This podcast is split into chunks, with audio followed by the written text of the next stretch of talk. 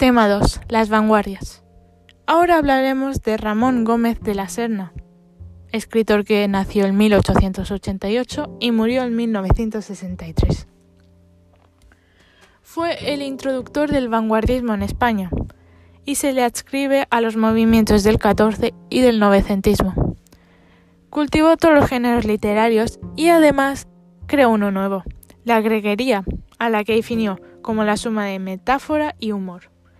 Las greguerías son muy variadas ya que recogen muchos componentes distintos, el sentimentalismo, el ingenio, la sorpresa, las asociaciones inesperadas y más cosas.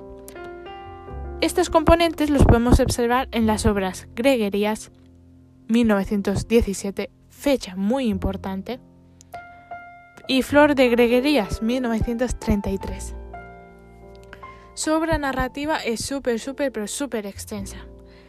Escribió novelas muy originales ya que rompen con las tradiciones anteriores, y en ellas funda la reflexión, lo ingenioso y lo absurdo las descripciones que anuncian el vanguardismo y muchas más cosas.